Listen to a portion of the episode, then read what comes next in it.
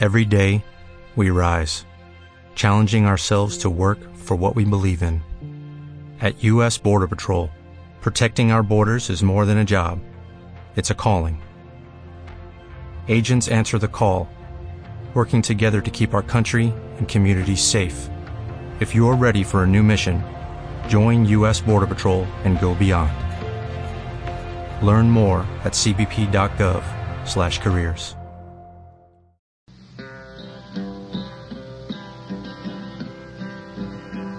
The sweetest songs are sung by lovers in the moonlight. The sweetest days are the days it used to be. The saddest words I ever heard were words of parting. Todo se andará. Con Natalia González y Vlad Rigoret. Hoy estamos con Diego Velasco, autor del libro Casaca, Mosquete y Faca, que sale esta, esta semana, bueno, en las próximas semanas llegará físicamente a diferentes puntos de venta y ahora está llegando a día 22 de febrero a aquellos que lo compraron a partir de un crowdfunding. Vamos a meternos de lleno en, el, en lo que es el mundo de la autopublicación, de la publicación, de las editoriales y, y todo eso que hay mucho de lo que hablar. Primero, saludar a Diego Velasco. Hola, ¿cómo estás? Hola, muy bien, muy bien. Muchas gracias por, por contar conmigo. Un placer tenerte aquí y la primera pregunta obligada es que si nos puedes explicar el título de tu libro y también un poco de lo que va. Sí, bueno, el título son, son tres palabras, eh, casaca, eh, mosquete y faca. Eh, la casaca era una prenda de como una especie de frac o de, de chaqueta que usaban los, los militares, sobre todo en, en los rangos oficiales y, y, en ciertos regimientos de infantería en el siglo XVIII. Y luego se fue cambiando, fue modernizando y tomando otro nombre. Creo que el origen fue, fue en Francia y con la remodernización del ejército francés. Y, y bueno, representa una parte importante del, del sector, de un sector de, de, un colectivo que se presenta en la novela. Eh, el mosquete es el arma, una especie de, de, de fusil, que un poco más rudimentario, y con llave de chispa, con chispa cadernal, que, también está muy presente en la obra. Y faca es, una palabra que, tiene origen, de origen eh, árabe, se usaba mucho en la península ibérica, de hecho en, en portugués hoy en día sigue significando cuchillo, y en Andalucía se usa un montón, sobre todo en muchas áreas rurales, para designar una navaja, una especie de, de, cuchillo con una dimensión más larga y que se usaba sobre todo en, en, en trabajo en el campo y para cortar a lo mejor cuerdas o so. ¿Y eh, tu libro? eh, ah, bueno, sí. En el libro tiene mucha importancia también. Bueno, yo elegí las tres palabras porque designaban un poco como los, los tres estamentos que se presentan en, en, la novela.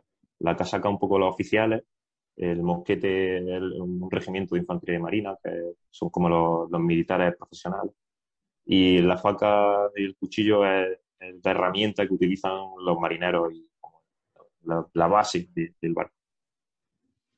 El... Ay, perdón. Perdón que te corta, Natalia.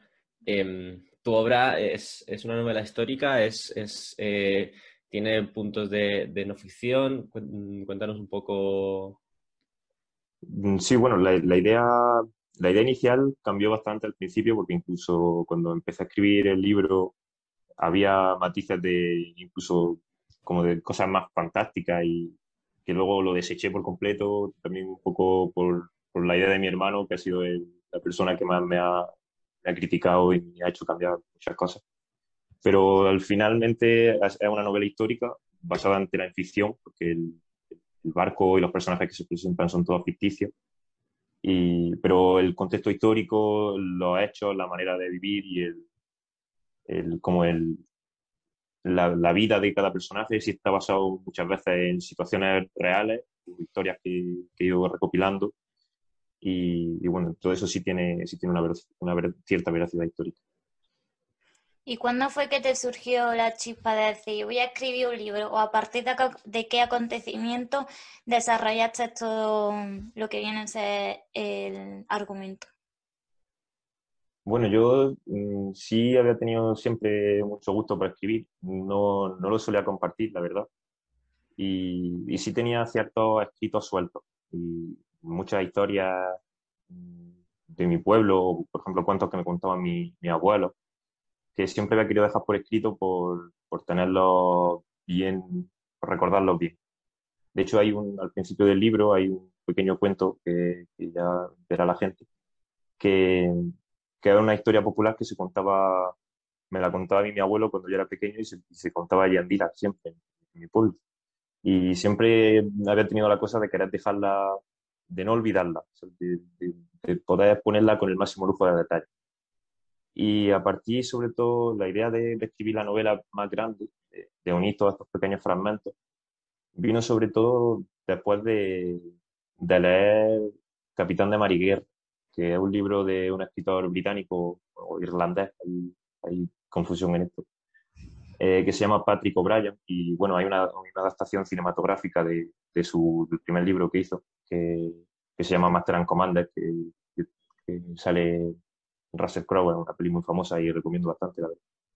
Y, y, a partir de ese libro quise como extraponer toda esa, extrapolar toda esta, toda esta atmósfera de, de marinería que él hacía a través de la cultura británica, pero en la cultura que yo había vivido, que era un poco la andaluza y todas estas tradiciones agrícolas y, y rurales de, de, Andalucía y de, de, España un poco, a través de esta, de esta jerarquía que se presenta en, en, en los navíos de aquella época, que era un periodo histórico que a mí pues, me fascinaba bastante, la verdad, un, tenía mucho interés. ¿Y en qué momento estabas en este proyecto escribiendo esta obra y pensaste que realmente podía llegar a algo y, y, y, y conseguiste como esa motivación de, de, a ver hasta dónde puedo llegar to con todo esto? Bueno, la verdad que, que, fue difícil y yo en un principio no creía ni que iba a terminar, ni iba a terminar la obra, porque, mm. porque de hecho hubo como dos fases. Yo empecé la obra a escribir el libro a la vez que empezaba mi estudio universitario y, y hubo un parón casi de dos años entre los primeros cinco capítulos y hasta que la terminé. Y de hecho yo creía que ni la iba a terminar, porque ya te digo, yo no tenía, yo no, cuando empecé a escribir, no tenía un arco argumental de decir quiero contar esta historia cerrada. A mí un poco me iba surgiendo la historia conforme iba escribiendo. Había capítulos que de repente decía, wow, esto me parece muy interesante, quiero, quiero introducirlo en, en mi proyecto. Y luego me costó muchísimo darle coherencia a muchas cosas, tuve que volver a releerla un montón para poder cerrar una historia coherente y, y, y que no se presentaran, por ejemplo, unos hechos que luego caen en desuso y son irrelevantes al final, uh -huh. que al, al, lector no le, no le aportan nada. Y eso sí fue un poco complicado. Y otra vez, la ayuda de mi hermano y su visión dándome muchos consejos me, me abrió un montón la mente a la hora de, de saber qué es lo que quería contar. ¿Y en total cuánto tiempo te llevó? Pues a ver, ya, ya digo que hubo, hubo muchos parones, pero de, de, yo creo que también como varias fases. Yo tuve una fase de, de, de escribir, que era simplemente de escribir texto, que eso fue sobre todo cuando estuve viviendo en Francia, que, que era también un poco como la relajación mental de, porque allí estaba inmerso totalmente en hablar francés y no podía hablar castellano con nadie, que mi jefe, todos mis compañeros hablaban francés y casi no se veían ni inglés. Así que era un poco, yo me desestresaba por la noche cuando llegaba a casa escribiendo. Y de hecho durante todo el día me surgían muchas ideas que, que, que me daban, quería dejar por escrito.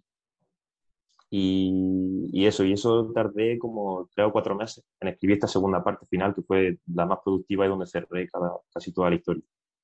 Pero luego después son meses volviendo a leerla, volviendo a reescribir párrafos, ideas que no se entienden bien, que tú como escritor y como eres la persona que lo crea, tú en tu mente las tienes bien definidas, pero luego cuando la lee alguien externo, dice esto, esto aquí, ¿qué estás, qué estás queriendo decir aquí? Esto no, no se entiende para nada está totalmente fuera de contexto. Y, y, por eso siempre, la verdad que se valora mucho la, la crítica de, de, la gente, sobre todo por estas cosas, cosas que a lo mejor tú mismo no te das cuenta.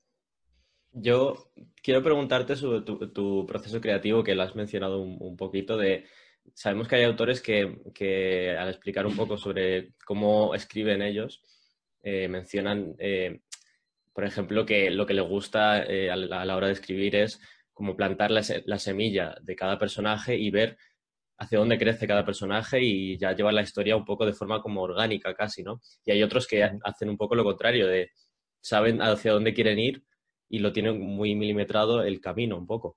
No sé, tú, mm, de los dos extremos, ¿cuál dirías que, que te sientes más, más a gusto? Sí, yo, yo creo que fue justo el primero. De hecho, en la novela hay personajes que, al principio los metí como personajes secundarios que para mí no iban a tener mayor relevancia y, y al principio incluso se les presentaba, ni se los describía prácticamente. Y al final de la novela, por cómo se iban desarrollando y yo mi manera que tenía de crear los hechos, que era pues metiendo lo que me parecía más, más divertido y más interesante en cada momento, eh, fueron creciendo hasta convertirse casi en protagonistas. Eh, entonces, sí, realmente hay muchos personajes que evolucionan conforme en su importancia y su relevancia. A mí me parece interesante que tuvieran la obra.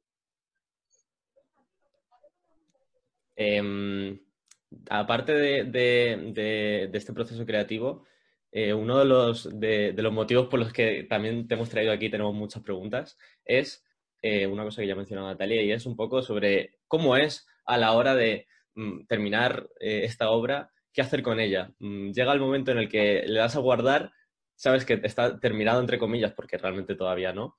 Em, ¿Qué haces en ese momento cuando ya has terminado de, escribir? Mm, ¿Cuál es el siguiente paso? Bueno, es, difícil también saber cuándo has terminado de escribir, porque es lo que te decía un poco antes. Es, volver, siempre hay cosas que te gustaría cambiar. Es decir, yo ya, por ejemplo, tengo el texto cerrado y siguen saliendo ratas y correcciones. Pero bueno, sí es verdad que ya hay un momento en el que tienes como toda la idea general y toda la historia más o menos escrita. Y ahí hubo mucha gente que yo la verdad que no, no empecé a escribirla ni con el ánimo de, ni de vivir de escribir ni de, convertirme en escritor, sino más como sí que tenía la ilusión de que estuviera por escrito, de, tener el papel en físico, el libro en físico y que, no sé, mis, familiares y mis amigos pudieran leer. Y un poco si me recomendaron mandarlo a, un, a, concursos y a muchos certámenes literarios que hay, en España.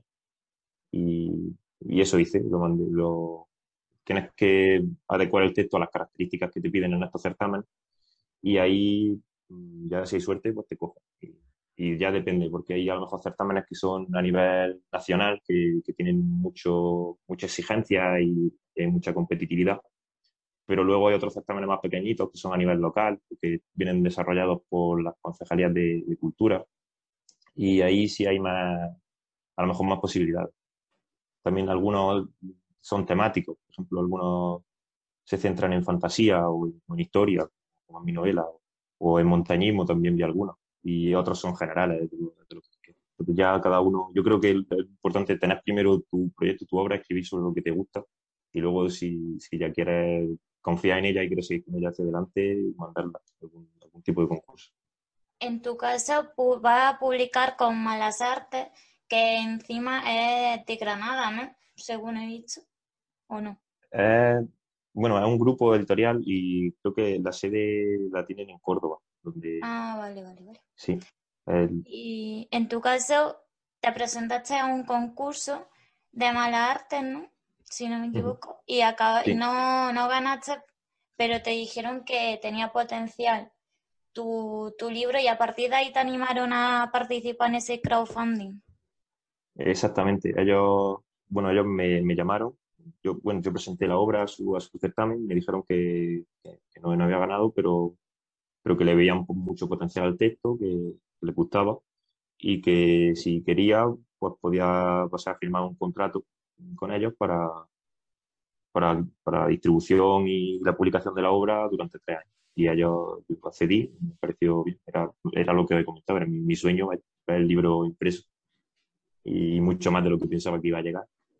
Y, y si el proceso fue eh, primero la firma del contrato, y el contrato estaba sujeto a, esta, a este crowdfunding. Si, si tú superas un, esta pre-campaña, si tú superas la venta de una serie de libros, en la que también la editorial ve que el escritor eh, está comprometido, mueve el libro entre, entre sus su allegados y, y, se venden lo suficientes, pues ya se pone en vigencia el contrato, se produce la transferencia de derechos de autor a la editorial y ellos comienzan con la corrección, la maquetación, toda la distribución del libro y empieza ya el proceso de publicación.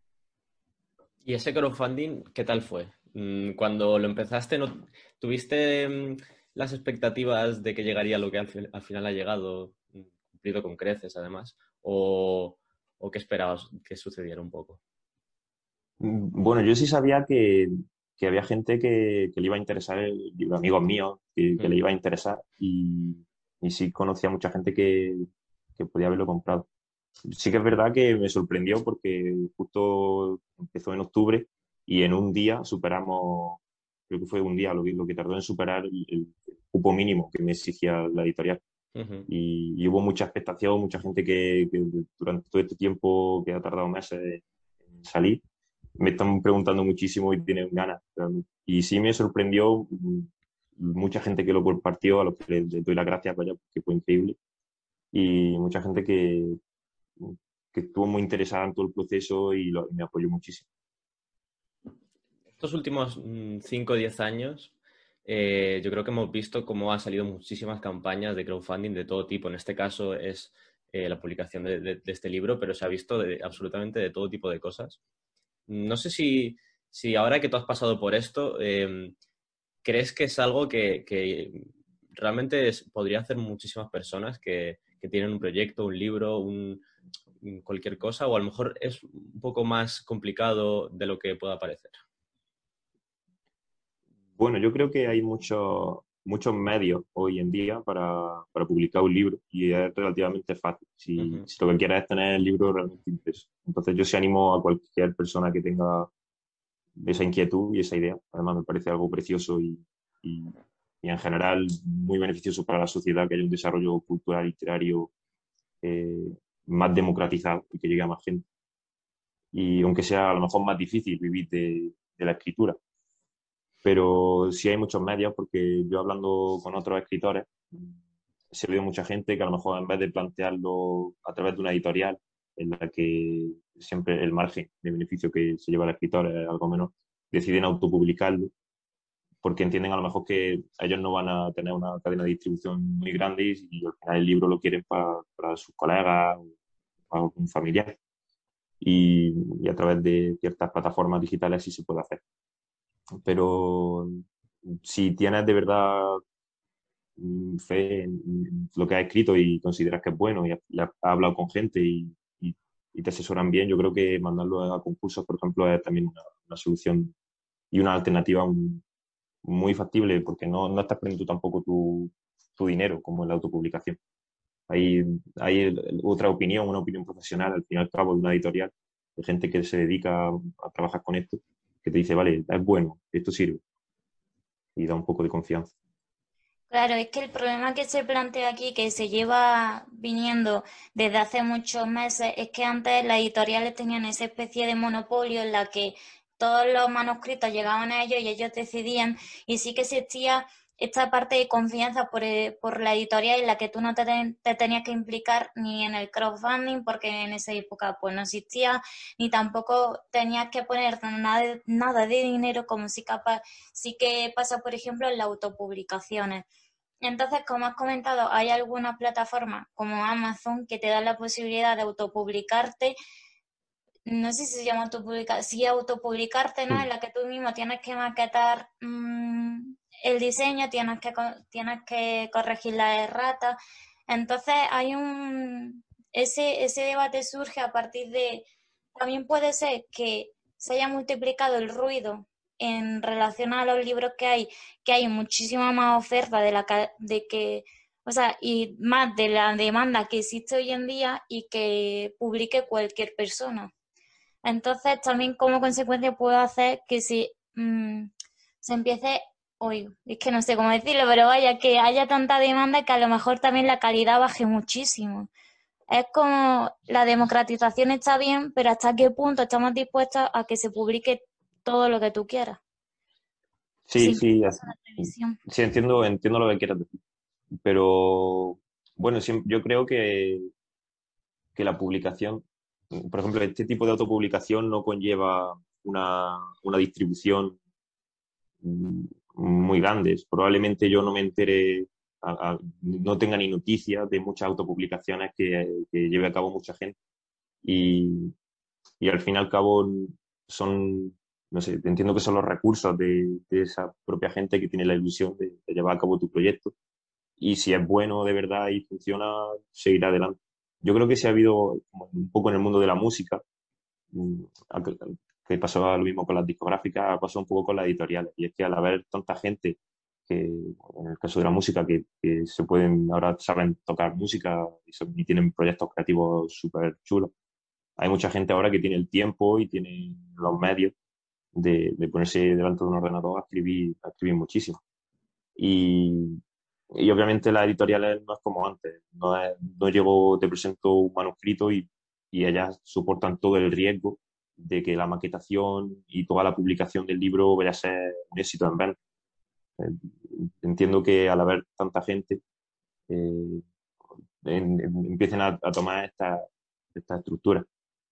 También sí que es verdad que, que puede darse el caso de que, de que haya editoriales en los que se, se publique cualquier cosa y, y, la calidad baje, pero, pero, bueno, yo creo que la oportunidad, si mientras se den las oportunidades, eh, positivo. Claro, es que hay diferentes formatos, por ejemplo, está en el tuyo, en el que sí que pasa una serie de revisiones. Tiene que pasar también el crowdfunding, que no es poco, o sea, como que hace más lento el camino. Sin embargo, sí que han salido muchos casos de editoriales que te autopublican. Eh, el caso, hay un caso muy famoso que es de Círculo Rojo, que, hay mucha gente que se queja de esa autopublicación porque literalmente publican todo, porque el beneficio de la empresa siempre es positivo porque la gente que quiera publicar tiene que pagar X dinero para que, para que empiece esto. O, por ejemplo, exigencias que se dicen de en la presentación del libro tienes que... Mm, tienes que vender al menos 100 libros para que se siga, se siga la publicación. Entonces son cosas que al final es para el beneficio de la misma editorial y que rechaza un poco esa visión que tenemos de que, de que sí que existe ciertos requerimientos por parte de las editoriales y de una calidad para que esto se publique. Sí, sí, totalmente. Yo de hecho conozco también Círculo Rojo y, y creo que son, a ver, creo que son modelos diferentes. Yo, yo creo que es muy importante que el escritor, la persona que presenta su trabajo, sepa eh, con quién está trabajando y, y, lo que, y lo que debe de esperar. Tú, por ejemplo, si tienes una autopublicación en Círculo Rojo o en Amazon, eh, sabes que ese libro no, no, te va a hacer escritor, porque es un libro que va a llegar a ti y no va a tener una distribución y va a tener una publicidad detrás, un movimiento muy grande. Y luego, por ejemplo, a lo mejor si hay otras editoriales en las que se implican un poco más a nivel de, subir las redes sociales o, o, hacer un marketing del libro que, que, también hemos visto que es diferente a como se vivía hace 20 años con la llegada de Internet y de todos estos medios. Pero sí es verdad que, por ejemplo, he conocido gente, gente muy joven, incluso adolescentes, de, en el instituto que, que escriben novelas de fantasía o cosas así que muchas editoriales em, recogen sus escritos y los publican y, te dan como esta ilusión de, bueno, a lo mejor me convierto en escritor y, a veces dista un poco de la realidad. Pero, pero bueno, a lo mejor hay gente que, eso es, también como la chispa que le hace falta para dedicarse a eso y echarle más tiempo e incluso mejorar y, no, sé, no se sabe. Yo creo que es importante, ante todo, el escritor ser consciente de, de a dónde va a llegar tu obra y porque sí que es verdad que si no te puedes llevar te puedes llevar una torta. Puedes creerte que va a ser ya con esta publicación alguien no sé alguien súper famoso y luego el libro va a llegar a tus seres queridos y la gente te conoce Em, justo has dicho antes que, se parece un poco al modelo de, la música, de cómo ha cambiado desde hace 20 años con las discográficas y demás.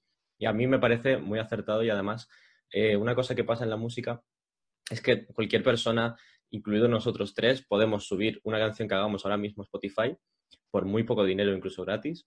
Y mm, que es un poco semejante a lo de la autopublicación en este caso. Y una cosa que, pasa mucho en la música, yo creo, y es que las redes sociales pueden ser lo que te haga mm, llegar o no llegar, básicamente. No, ni el algoritmo, ni, ni, lo original o interesante que sea tu obra, sino puramente las redes sociales, ¿no? No sé si crees que eh, en la literatura hoy en día, en, el, en 2021 en España, ocurre algo similar o, no dependes tanto del seguimiento que tengas y de la gente que tengas en redes?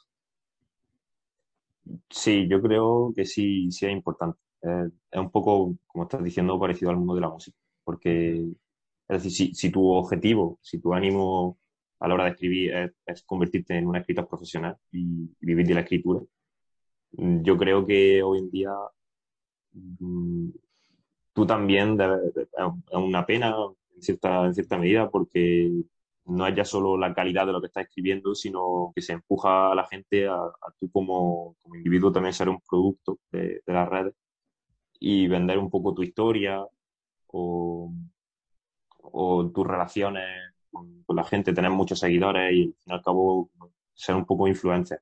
Y, y no, es, no es solo, de ahí no se está primando únicamente que lo que tú hayas hecho tenga calidad y sea bueno, sino que detrás pues, tenga tantos seguidores, que te promocionen tantas marcas.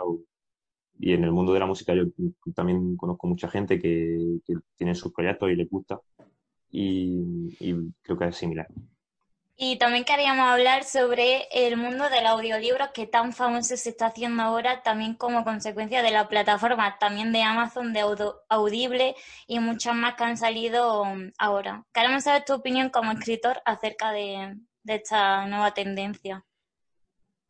Eh, yo creo que a mí los, libros, los, audiolibros me parece un, formato de consumir literatura muy interesante, porque a lo mejor hay gente que, que no tiene el tiempo o, o puedes compaginar como de esta lectura, acercarte a, la literatura, compaginándolo con otras actividades como un poco, no sé, como se, mientras vas conduciendo o estás haciendo tareas en la casa. Y creo que sí, sí compagina un poco eh, al final la adquisición de vocabulario y lo positivo que tiene la lectura en físico con, con, con la manera de, de escuchar. También incluso a la hora de aprender nuevas lenguas, yo, por ejemplo, cuando aprendía francés me resultaba muy interesante. es, es magnífico porque tú puedes y siguiendo el, libro en papel o, ir leyéndolo y de fondo ya escuchando una voz. Y es la, pronunciación, te ayuda, te ayuda un montón a asimilar cómo se pronuncia correctamente esa palabra en tu idioma y creo que es una, herramienta súper útil.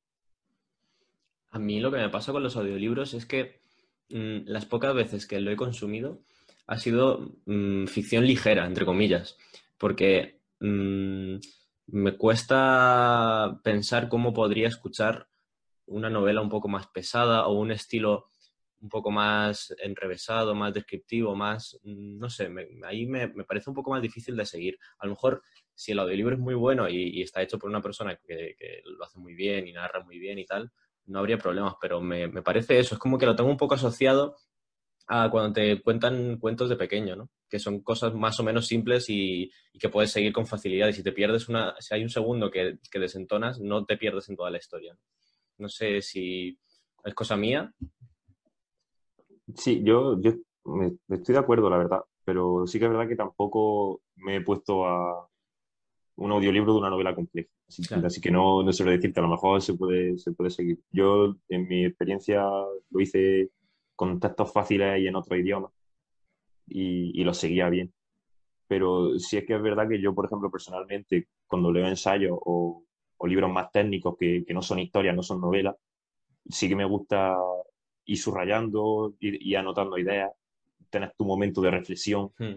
eh, como tomarte más tu tiempo y ir despacio, porque a lo mejor hay zonas del libro que no te interesan tanto porque son ideas que, en ese momento no te atraen tanto o no, no te estás interesado en reflexionar, y otras que, que, te tienes que leer la página dos veces para, para ver bien la opinión que te forma sobre esto. Y creo que sí que es verdad que con el, audiolibro a lo mejor no, no se da pie a esta, situación. También es verdad que yo creo que es importante a quién se elige para que locute esa historia, porque hemos visto casos como en Cadena Ser que cada Navidad hacen un, bueno, no un audiolibro, o sea, cogen, bueno, sí, un audiolibro. En este caso cogieron el de Amor en tiempos de cólera y lo, obviamente pues lo, hicieron con actores, entonces no es lo mismo. Esa, también esa maquetación que después de postproducción hace mucho a la integración que tengas tú dentro del libro. Por eso mm, no lo puede hacer cualquiera. Ahora se lleva mucho de moda que el propio escritor haga su locución y hay cosas a las que no podemos llegar. A lo mejor tú eres un magnífico escritor, pero luego en locución aunque sea una excelente escritora, no llega a ese palo porque hay cosas técnicas que no se pueden entender, o sea, no se pueden, que se necesita mucho trabajo detrás. Que a lo mejor está lo que vamos, que el marketing influye más incluso que, en el producto final. Es decir, he visto, por ejemplo, que, que ¿cómo se llama la que, off the record, cómo se llama la que escribe en público? Que es mazo de feminista. ¿Quién? Elvira Sastre. No, que saca un libro, lo de la Virgen de no sé qué, ¿cómo se llama? Ay, espera, creo, que me suena, espérate. ah, Cristina Fallara. Bueno. Ah. Pues esa señora está locutando su libro. ¿Qué hace? O sea, no es como, yo creo que es más marketing, te lo juro, que otra cosa. O sea, porque quien sea súper fan de la Fallara tira, mm, vale, pues lo escucho, pero realmente no sé. Pero eso se hace de verdad, yo nunca he visto eso. Nunca he visto un autor locutando su propia obra. Pues la fallará, lo está haciendo porque subió el otro día. Pero, ¿a cuento de qué? Pues porque es marketing, o sea, Sí, sí, lo entiendo, pero, pero no sé, o sea, tú lo escribes, tú eres una escritora, no, no locutora. Ya, ya, ya, ya. No puede ser más opuesto, a ver, a lo mejor, pero no sé. Sí, además que, que hay que en, la gente que locuta es que tiene, pues, tiene ya una calidad, tiene una formación detrás de eso, de, dar entonación y de, y de hacer la historia atractiva para, para la persona que lo escucha. Es difícil. Yo no, yo, no, yo no, podría hacerlo. El intrusismo, lo hace, Es que el intrusismo forma... Eso me lo tatuaría aquí, Pero es que además lo que decían los actores de doblaje, o sea, hay gente como la María Pombo que hizo eh, un anuncio, o sea, por su coño, ¿sabes? En plan, soy la María Pombo, puedo hacer lo que sea, pues ahí está el problema. Y después hay gente partiéndose la espalda por locutar un anuncio de mierda. O sea, yo lo entiendo si, si, por ejemplo, eres, te autopublicas un libro y dices, pues yo me, apetece hacer un MP3 con mi, con mi libro, pues, pues, pues, lo haces. Pero justo eh, una autora más famosa no tiene ningún sentido. Sí, eh, además es diferente porque parece más como, a lo mejor es la propia autora, pero a lo mejor es como la decisión empresarial de decir, en vez de contratar un locutor, eso, hazlo tú y así eso le va a gustar más a la gente. Va a sí, justo. Aunque tenga algo peor Volviendo a, a, lo de la maquetación del libro, me parece importante incidir en el hecho de que al estar mm, con una editorial como la arte en este caso, has tenido un, han tenido un trabajo previo de maquetación, de corrección de errores, de errata. ¿Cómo fue ese proceso? O sea, hubo mucho, o sea, esto por curiosidad, hubo mucho, mm, muchas rectificaciones de, por ejemplo, mm, yo he leído que muchas veces te dicen que puedes de, mm, corregir el título, corregir la portada o si la biografía. bueno, hay autores que les quitan la mitad del libro tal cual de un tajo, porque al final... Sí, sí, sí. Ahí, yo he escuchado también cosas así y bueno, yo en mi, en mi caso no fue así porque yo hablaba con, con el departamento de corrección, bueno, con un, corrector de allí completamente y él me pasaba el escrito. Un día me pasó todo el escrito revisado por él y corregido y yo lo tenía que leer. Y cuando lo leí, pues vi las cosas que, que él había cambiado y, y las posibles faltas que me, hubiera corregido. En la que, por ejemplo, yo temía que hubiera cosas como que yo hay muchas veces que escribo como una transcripción del andaluz, por ejemplo, de, la manera de, expresarse de muchos personajes. y, y, eso no, no, está siguiendo a lo mejor las reglas de la RAE. Pero yo eso le daba mucho valor y quería de otra manera de expresarse de esos personajes y, y, lo quería dejar por escrito, lo tenía claro. Y en, mi caso sí fueron súper tolerantes con todas las iniciativas del escritor. Si yo, por ejemplo, quería no sé, que esto fuera todo en mayúscula, ellos adelante. Y, y sí, luego lo que hacía yo era, a partir de este texto final, corregido, que me mandaban ellos, eh, yo iba viendo, eh, porque claro, ellos ya te mandan como un PDF ya ordenado, ¿no? un texto Word. Y, yo iba viendo ya en esta página, en esta línea, ha habido, sigue habiendo esta falta, o esto que me has corregido en realidad es esto. Por ejemplo, muchas veces también hubo confusión de términos, que, que son palabras muy locales, de, que se usan en una región muy concreta, que a lo mejor yo entiendo que una persona, corrector en, en, otra ciudad no tenga por qué saberla y yo quería también dejarla así en el libro. Pero bueno, básicamente ese fue el proyecto. En mi caso mm, no hubo como una confrontación ¿no? de, del corrector de decir esto no, esto, esto sí no. Siempre fue muy distendido y, y tomando en cuenta la opinión de las dos mi, como mi creatividad como escritor a la hora de que quiero transmitir y la profesionalidad que tienen ellos de, de, llevar trabajando, de, dedicarse a esto profesionalmente. Yo tengo dos preguntas. Em, me da curiosidad saber quién tiene la última palabra, porque a lo mejor llega un momento en el que no hay una confrontación como tal, pero sí que hay un posible debate de, ya, de una visión contra la, contra la del editor. De a lo mejor mm, Mm, uno prefiere eh, cortar un par de párrafos para no darle más vueltas al, tema o, a lo mejor em, cualquier tipo de, ya de visión artística, no de que esté mal o bien. Ahí, ¿quién tiene la última palabra? Bueno, en, mi caso, yo creo que depende mucho de la editorial. Yo creo que hay, debe de haber editoriales que, que sí vean más por, por esta visión comercial de que, de que el libro sea mucho más atractivo y, y yo creo que en mi caso, esta editorial eh, me ha permitido mm, a nivel creativo poner todo lo, que, lo que a mí me gustara. Y, y por eso sí creo que, que, un poco la decisión del escritor en mi caso. Mm, en ningún momento ellos me han dicho, mm, mira, este párrafo, esto, esto deberías quitarlo porque, no sé, porque ya se repite. O... Fue más un poco el proceso de autocrítica o de yo hablar con, con otra gente que lo que formó la historia. ellos se dedicaron más a nivel de corrección y maquetación, no, no de párrafos enteros. La segunda pregunta también sería, mm, en el proceso eh, de las primeras fases de, de, la obra, está la documentación. Al ser una novela histórica, ¿cómo fue todo eso?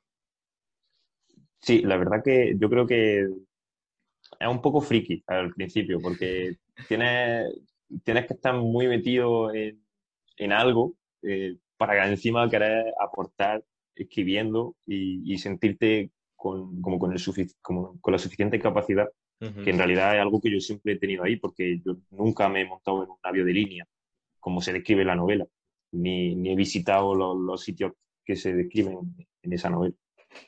Y siempre tienes un poco la duda de decir, al ser una novela histórica, pues estoy cometiendo anacronismos, estoy introduciendo cosas que, que, realmente no pasaron, estoy dando una visión secada de, de, la historia, como pasa en multitud de películas que, que, a lo mejor tenemos ya concepciones históricas interiorizadas que no fueron así porque lo hemos visto en, ciertas películas que tienen errores históricos brutales. Hmm. Y, y, ya yo creo que es la visión de cada uno. Yo, además, como, como dice justamente el, el director de, de, la peli de Master and Commander, que era la que comentaba antes, eh, la, la, película de este hombre es magnífica porque una persona que ha leído sobre, sobre historia naval y esto y cómo era la marinería en estos años, hay multitud de detalles que disfrutas viendo la película al ver el realismo histórico que tiene y la documentación tan brutal que tiene la película y que el hombre no dejaba pasar nada que no estuviera realmente contrastado. Y bueno, yo intenté un poco seguir esta línea cuando al final tomé la decisión de, de quitar todo, como todos los elementos fantástico. Que, y, incluso este proceso de, de, documentación me ayudaba a la hora de, de, la creación, porque yo iba descubriendo, yo iba, iba leyendo muchas cosas en todas mis fuentes, y hay nuevos temas en los que empieza a tener curiosidad. Por ejemplo, eh, cómo era el tabaco en la época, en, el año en el que estoy escribiendo la, la novela.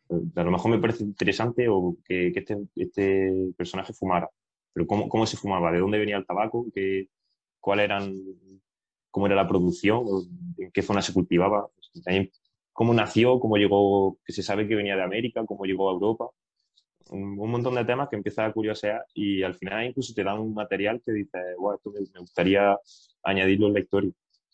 Y, yo creo que es, el proceso de documentación ayuda incluso al limpiar. Y, es lo que más se tarda. Yo, antes hablábamos de, cuánto tiempo tardé en escribir la novela y yo creo que, tardaba el triple en, leer y aprender y descubrir cosas nuevas que luego ponerme a escribir. A modo de conclusión, quiero preguntarte em, qué experiencia, bueno, a raíz también de lo que has contado, de todo lo que has aprendido a, partir de la documentación, quiero que nos diga a modo de conclusión qué es lo que sacas de, este largo proceso creativo y de trabajo en cuanto a la novela y si ahora posteriori cambiaría algo de cómo lo hiciste en su momento. Mm, bueno, sobre lo que saco es un poco el, el, gusto, porque es como cuando hay temas, cuando a ti te interesa realmente una materia o un área del conocimiento, por ejemplo, a la gente que le gusta el arte y, o la historia del arte o, la historia en general. Tú disfrutas pasando tu tiempo libre, informándote, y era a mí lo que me pasaba. Y disfrutaba aún más intentando llevar todo eso que aprendía a un proceso creativo que yo estaba llevando a cabo. Eh, y lo que hoy en día me llevo es un poco, sí, como toda esa atmósfera que, que, tú concibes de, de, muchos datos y, y, situaciones que se daban en el pasado que, que, de otra manera ni habría aprendido, porque por mucho que quiera a lo mejor el sistema educativo o, o la hora a la hora de, enseñar a un profesor a un alumno, hay detalles súper concretos que, no se dan. Por ejemplo, el, contexto histórico de, de, la guerra en la que se encuadra mi libro, creo que no se da. Eh, probablemente muy poca gente la conozca esa guerra y no se da en, en, en ninguna clase de historia. Y, y, por eso el libro también tiene como varias, varias maneras de leerlo. Puedes leerte la historia del tirón sin, sin investigar lo que hay de fondo, ni muchos términos o cosas concretas. Y, y va, va va a asimilar la historia perfectamente.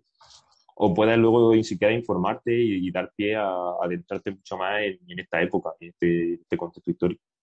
Y a mí esa me puede parecer una de las partes más interesantes de, la historia incluso. Ahora que has, eh, ahora que has acabado tu... Eh, bueno, ahora empieza el, es el principio del fin porque ya se publica, se publica la novela. ¿Qué vas a hacer con, con toda esta información que tienes en tu cabeza guardada todo este tiempo, que al final es lo que dices, se queda un poco esa atmósfera en tu cabeza todavía de, datos y, hacia dónde... sí, sí. Bueno, incluso enlazando también con lo que me preguntaba Natalia de sobre qué cambiaría. Eh, sí que es verdad que si yo, por ejemplo, otros proyectos que tengo, otras cosas que empiezo a escribir, eh, no lo seguiría igual, por ejemplo, que si, habría muchas cosas que cambiaría. Eh, por ejemplo, el tema de, de, empezar a escribir sin tener un arco eh, completo de, principio y fin de historia de lo que quieras contar, me resultó luego un quebradero de cabeza. E-, era un rompecabezas la historia para poder ponerla en su sitio y, y sé que perdí mucho tiempo y solamente en este proceso de, de intentar, o a lo mejor eliminar trozos enteros de la novela porque no tenía nada que ver. Y sí que hoy en día pensaría, pensaría más un arco entero, probablemente. Independientemente de que puedo hacer lo mismo que hice la otra vez, de que si, aquí en, este, en esta parte me gusta que de repente cambiarlo o me surge una idea, eh, lo puedo hacer todo. Pero no ir como al vacío y luego ya buscar a ver cómo termino, sino tener una idea y si luego la quiero cambiar, pues, pues la cambio, pero siempre tengo ahí como el plan B como última pregunta, que quiero darte un espacio para que promociones el libro. o sea, quiero saber, porque sé que hay gente que ya lo ha leído, como el caso de tu hermano, quiero saber las opiniones externas de, del libro, o sea, cuál mm. ha sido la, la, acogida. Bueno, la gente que lo ha leído me ha, me ha dicho que le ha gustado mucho, que engancha bastante, que, la gente también cercana a mí, entonces hay muchas cosas en las que sabes de lo que se está hablando, sabes la historia que hay detrás de esto y puede ser que sean a lo mejor más, más interesantes, pero a nivel de escritura sí me han dicho que incluso que les sorprende un poco mm, que, que, parece un libro serio, me dicen. Un libro de verdad. esto parece, parece, escrito de verdad y todo. Parece que hay curro. Y sí que me han dicho así, sobre todo por la, lo que puede ser más tedioso, entiendo yo, para la gente, toda la terminología náutica que hay de arquitectura naval, que sobre todo hay en los primeros capítulos, porque son términos que a mí mismo, como escritor, yo cuando lo estaba escribiendo, me perdía, porque son términos súper concretos y, de, y que ya hoy están totalmente en desuso, que a no ser que te dediques a eso, eh, seas marinero, no, no, no los conoces para nada. Y, pero bueno, en general sí he tenido muy buena acogida y hay cierto, a nivel argumental, hay sobre todo una parte que sí que mucha gente me va bien por una cosa que pasa. Y que ya vio gente que se la leyó y me han dicho, eres horrible. eres horrible para haber hecho esto. Pero bueno, es parte de la novela y, es como, como quise que acabar. Bueno, estamos deseando poder leerla y sobre todo verla, ver el libro en librería. En ese momento en el que te manden la foto de tu libro. Tiene que hacer mucha ilusión, ¿eh? Totalmente. Así que muchas gracias por estar hoy aquí con nosotros y nos alegramos mucho de, que lo hayas podido publicar y que haya tenido esa acogida, que todavía te queda a lo mejor, desde luego, porque ahora es cuando de verdad empieza a verse el trabajo. Bueno, muchas gracias a vosotros por la entrevista. Y, y sí, yo la verdad que es una ilusión, pero, pero bueno, a ver qué, a ver qué tal. Seguro pues que va bien. Pues muchísimas gracias, Diego. Mucha suerte, mucha suerte con todo. Y, hay una cosa que nos gusta decir mucho en este programa y es que al final mm, todo se andará. Todo se andará, sí.